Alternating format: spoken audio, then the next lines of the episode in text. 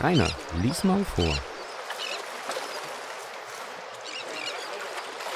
Kapitel 3 Die Katalonier Hundert Schritte von der Laube, wo die beiden Freunde den sprudelnden Lamalkwein tranken, erhob sich hinter einem nackten, sonnigen Hügel die kleine Ansiedlung der Katalonier.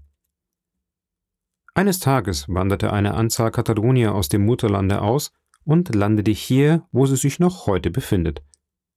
Man wusste nicht, woher sie kam und kannte nicht einmal ihre Sprache. Einer von den Führern, der Provenzalisch verstand, bat die Gemeinde Marseille, ihnen dieses nackte, unfruchtbare Vorgebirge zu geben, auf das sie ihre Schiffe gezogen hatten. Die Bitte wurde gewährt, und drei Monate nachher erhob sich um ihre 15 Fahrzeuge ein kleines Dorf.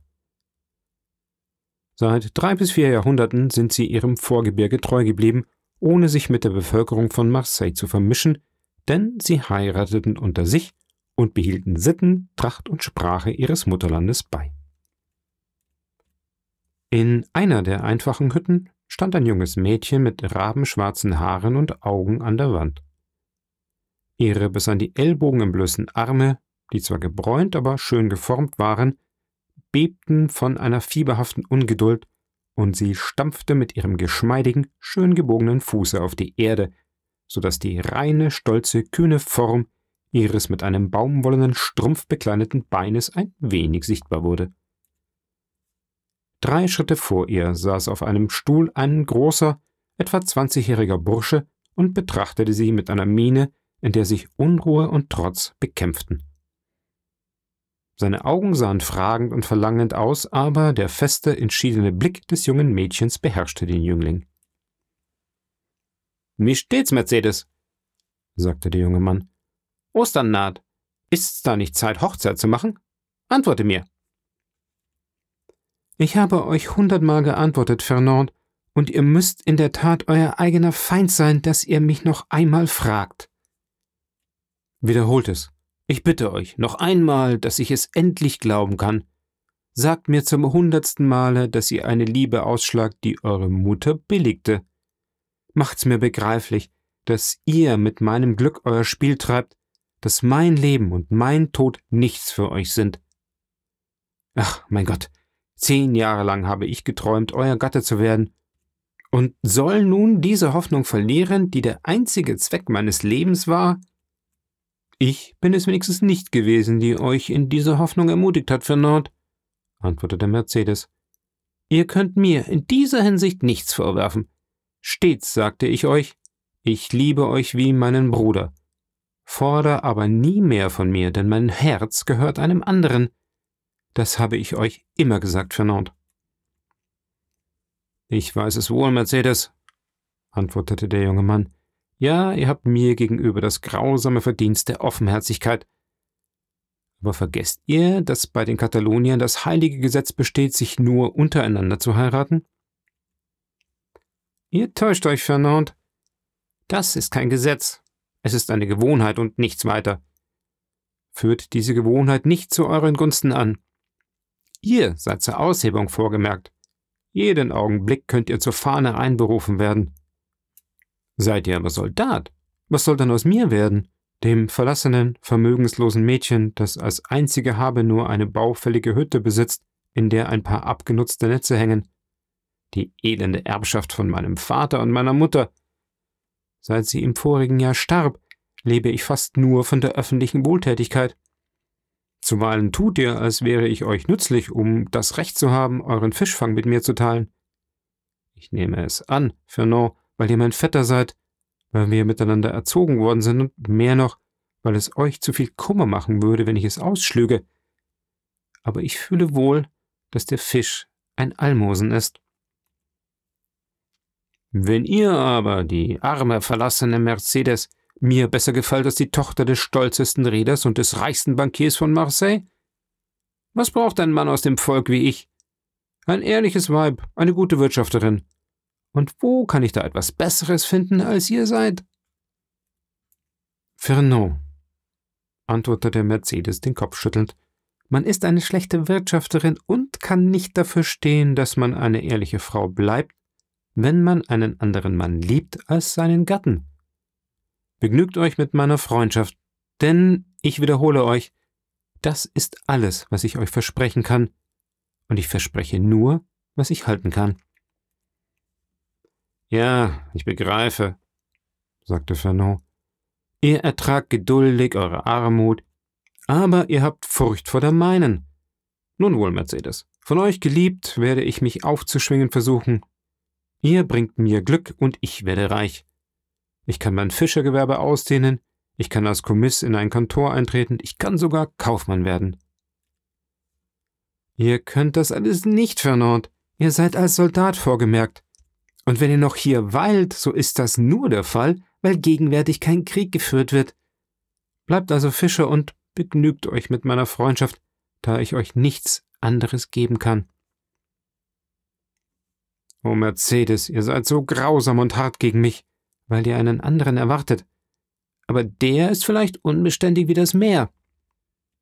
Fernand, rief Mercedes, ich hielt euch für gut, aber ich täuschte mich.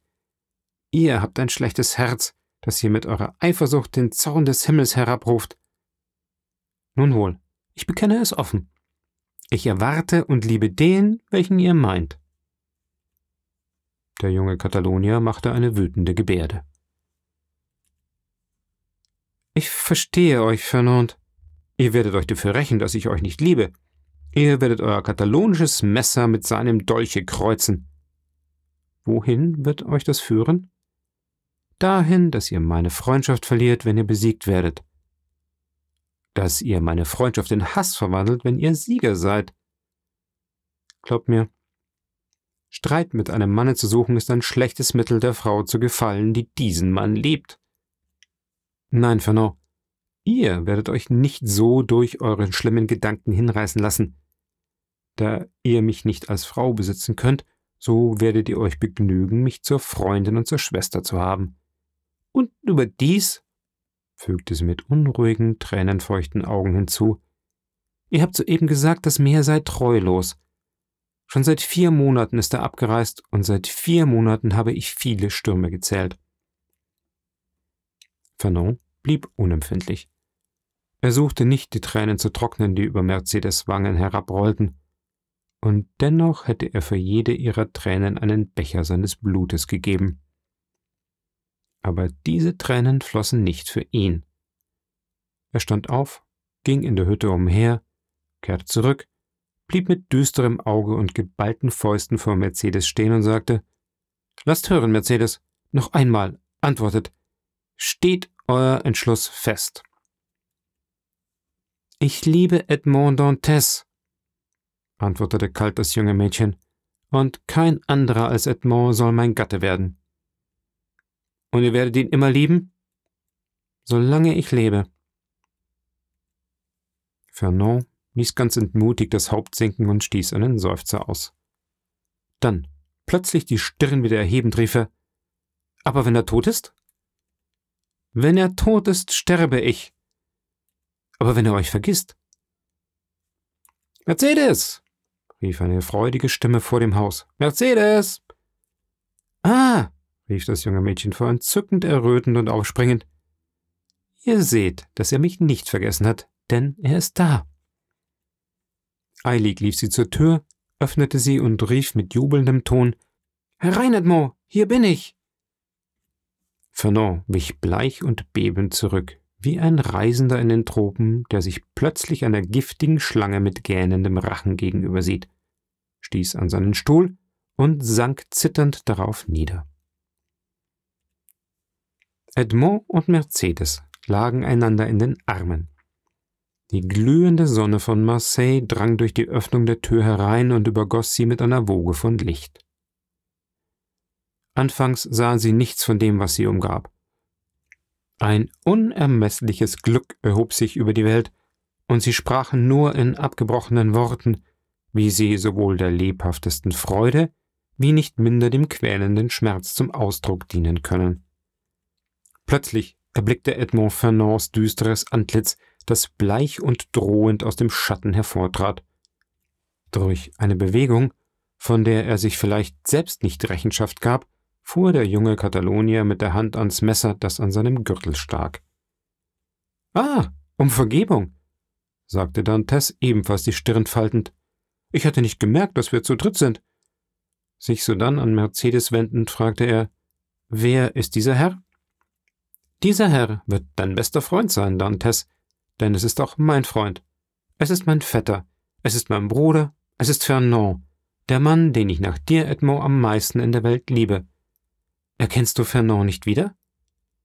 Ah, gewiss, sagte Edmond, und ohne Mercedes zu verlassen, deren Hand er in der seinigen hielt, reichte er mit einer herzlichen Bewegung seine andere Hand dem Katalonier. Aber Fernand, weit entfernt diese freundschaftliche Gebärde zu erwidern, blieb stumm und unbeweglich wie eine Statue. Da ließ Edmond seinen forschenden Blick über die bewegte, zitternde Mercedes und dann über den düsteren, drohenden Fernand gleiten, und dieser eine Blick sagte ihm alles. Der Zorn stieg ihm zu Kopf. Als ich mit so großer Eile zu euch lief, Mercedes, wusste ich nicht, dass ich einen Feind hier finden würde, sagte er. Einen Feind? Rief Mercedes mit einem zornigen Blick auf ihren Vetter. Einen Feind bei mir, sagst du, Edmond? Wenn ich das glaubte, so nähme ich dich in meine Arme, ginge nach Marseille und würde dieses Haus verlassen, um nie mehr dahin zurückzukehren. Fernands Auge schleuderte einen Blitz. Und wenn dir ein Unglück widerführe, Edmond? Fügte sie mit eisiger Stimme hinzu, die Fernand bewies, dass sie in der Tiefe seiner finsteren Gedanken gelesen hatte. Wenn dir ein Unglück widerführe, so stiege ich auf das Cap Morgion und stürzte mich über die Felsen hinab. Fernand wurde furchtbar bleich. Aber du hast dich getäuscht, Edmond, fuhr sie fort. Du hast keinen Feind hier, denn hier sehe ich nur Fernand, meinen Bruder, der dir die Hand wie ein ergebener Freund drücken wird. Und bei diesen Worten heftete Mercedes ihren gebieterischen Blick auf den Katalonier, der, von diesem Blick wie bezaubert, sich langsam Edmond näherte und ihm die Hand reichte. Aber kaum hatte er die Hand berührt, als er fühlte, dass er etwas getan, das über seine Kräfte ging, und aus dem Haus stürzte. Oh, rief er, wie ein Wahnsinniger fortrennend und mit den Händen in seinen Haaren wühlend. Wer wird mich von diesem Menschen befreien? Wehe mir, wehe mir! Hey, Catalonia, hey, Fernand, wohin läufst du? rief eine Stimme. Der junge Mann blieb stehen, schaute umher und sah Caderousse, der mit Danglars unter einer Laube an einem Tisch saß. Hey, sagte Caderousse, warum kommst du nicht zu uns? Hast du so große Eile, dass du nicht einmal deinen Freunden einen guten Morgen wünschen kannst? Fernand schaute die Männer mit einfältiger Miene an und antwortete nicht. Er scheint ganz verblüfft, sagte Danglars leise und stieß dabei Caderousse mit dem Knie. Sollten wir uns getäuscht haben und keinen Bundesgenossen in ihm finden? Verdammt, wollen doch sehen, erwiderte Caderousse und fügte zu dem jungen Mann gewendet hinzu. Nun, Catalonia, willst du nicht kommen? Fernand trocknete den Schweiß von seiner Stirn und trat langsam unter die schattige Laube, deren Frische seinen erhitzten Körper wohlzutun schien. Guten Morgen, sagte er. Ihr habt mich gerufen, nicht wahr? Und dabei ließ er sich erschöpft auf einen Stuhl fallen. Ich rief dich, weil du wie ein Narr liefst und weil ich befürchtete, du könntest dich ins Meer stürzen, erwiderte lachend Katerus. Was zum Teufel, wenn man Freunde hat, so muss man ihnen nicht nur ein Glas Wein anbieten, sondern auch verhindern, drei oder vier Pinten Wasser zu schlucken. Fernand stieß einen Seufzer aus, der einem Schluchzen ähnlich klang, und ließ seinen Kopf auf seine Fäuste sinken, die er kreuzweise auf den Tisch gelegt hatte. Wie geht's, Fernand? Soll ich dir was sagen? versetzte Caderousse mit plumper Offenheit. Du siehst aus wie ein aus dem Feld geschlagener Liebhaber. Und er begleitete diesen Spaß mit schwerfälligem Lachen. Ja, sagte Danglars. Ein junger Mann von diesem Schnitt kann unmöglich in der Liebe unglücklich sein. Du scherzt, Caderousse. Oh nein, erwiderte dieser. Höre nur, wie er seufzt. Ruhig, Fernand. fügte Cadarus hinzu, die Nase hochgehalten und geantwortet.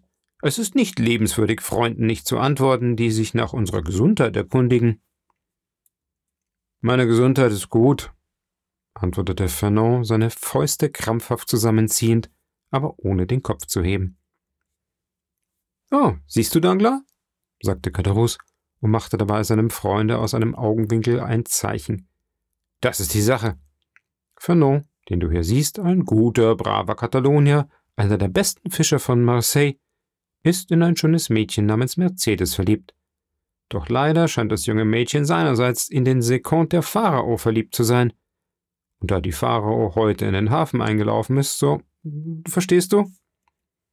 Nein, ich verstehe nicht, erwiderte Danklar. Der arme Fernand wird seinen Abschied bekommen haben, fuhr Cadarus fort. Wohl, und was ist dabei? Sagte Fernand, das Haupt erhebend und schaute Cadarus wie einen Mensch an, der einen sucht, auf den er seinen Zorn fallen lassen kann. Mercedes hängt von niemand ab, nicht wahr? Es steht ihr frei zu lieben, wen sie will. Na, wenn du es so nimmst, entgegnete Cadarus. So ist es etwas anderes. Ich hielt dich für einen Katalonier und man hat mir gesagt, die Katalonier wären nicht die Männer, die sich von anderen ausstechen lassen. Man sagte mir, Fernand sei besonders furchtbar in seiner Rache. Fernand lächelte mitleidig und erwiderte, ein Verliebter ist nie furchtbar. Armer Junge, versetzte Danglars, der sich den Anschein gab, als beklagte er den jungen Mann aus der Tiefe seines Herzens. Was willst du? Er war nicht darauf gefasst, Dantes so plötzlich zurückkommen zu sehen. Er hielt ihn vielleicht für tot, für ungetreu, wer weiß. Man ist in solchen Fällen umso empfindlicher, je unerwarteter sie eintreten. In jedem Fall, sagte Cadarus, auf den der Wein seine Wirkung auszuüben anfing, ist Fernand nicht der Einzige, den Dantesses glückliche Ankunft ärgert. Nicht wahr, Danglars? Du sprichst die Wahrheit, und ich glaube fast behaupten zu können, dass ihm dies Unglück bringen wird. Doch gleich viel, versetzte Cadarus, goss Fernand ein Glas Wein ein und füllte zum zehnten Mal sein eigenes Glas, während Danglars nur an dem seinigen genippt hatte. Gleich viel. Inzwischen heiratet er Mercedes, die schöne Mercedes. Er kommt wenigstens deshalb zurück. Während dieser Worte betrachtete Danglars mit durchdringendem Blick den jungen Mann, auf dessen Herz Caderousses Worte wie geschmolzenes Blei fielen. Und wann soll die Hochzeit sein? Fragte er. Oh, so weit ist's noch nicht, murmelte Fernand. Nein, aber es wird bald soweit sein, entgegnete Caderousse. So gewiss als Dantes Kapitän sein wird, nicht wahr, Danglars? Danglars bebte bei diesem unerwarteten Streich und wandte sich zu Caderousse, um auf dessen Gesicht zu lesen, ob ihm der Stich mit Vorbedacht versetzt worden sei. Aber er sah nichts als den Neid aus dem infolge der Trunkenheit bereits albern aussehenden Gesicht. Na gut, sagte er, die Gläser wieder füllend, trinken wir also auf die Gesundheit des Kapitäns Edmond Dantes, des Gatten der schönen Katalonierin. Caderus setzte mit einer schweren Hand sein Glas an den Mund und leerte es auf einen Zug. Fernand nahm das seinige und schleuderte es auf die Erde. Äh, rief Caderus. Was erblicke ich da oben auf dem Hügel in Richtung der Katalonia? Sieh doch, Fernand, du hast einen besseren Blick als ich. Ich glaube, ich fange an, doppelt zu sehen, und du weißt, der Wein ist ein Verräter, man sollte glauben, es seien zwei Liebende, die Hand in Hand nebeneinander gehen. Gott vergebe mir. Sie vermuten nicht, dass wir sie sehen und umarmen sich sogar. Danglars folgte lauernd allen schmerzlichen Bewegungen in Fernands sich sichtlich entstellendem Gesicht. Oho, Dantes! Oho, schönes Mädchen! rief jetzt Caderus. Kommt doch mal her und sagt uns, wann die Hochzeit sein wird. Willst du wohl schweigen? sagte Danglars der sich den Anschein gab, als wolle er Kadarus zurückhalten, der sich mit der Halsstarrigkeit eines Trunkenen aus der Laube hervorneigte. Mach, dass du nicht von der Bank fällst und lass die Verliebten sich ruhig leben. Sieh Herrn Fanon an und nimm dir ein Beispiel an ihm. Er ist vernünftig. Vielleicht wäre Fanon außer sich und von Danglars ausgestachelt wie der Stier durch die Bandilleros hinausgestürzt, denn er hatte sich bereits erhoben und schien sich auf seinen Nebenbuhler stürzen zu wollen. Aber lachend und mutig erhob Mercedes ihr schönes Haupt und ließ ihren klaren Blick strahlen. Da erinnerte sich Fernand ihrer Drohung, sich den Tod zu geben, wenn Edmond umkäme, und er fiel völlig entmutigt auf seinen Stuhl zurück. Danglars schaute achselzuckend die beiden anderen an und murmelte, was soll man mit solchen Einfallspinseln machen?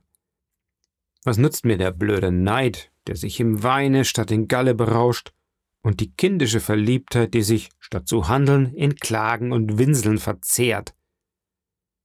Der Anmaßende wird triumphieren, wenn ich nicht die Karten mische, fügte er mit düsterem Lächeln hinzu.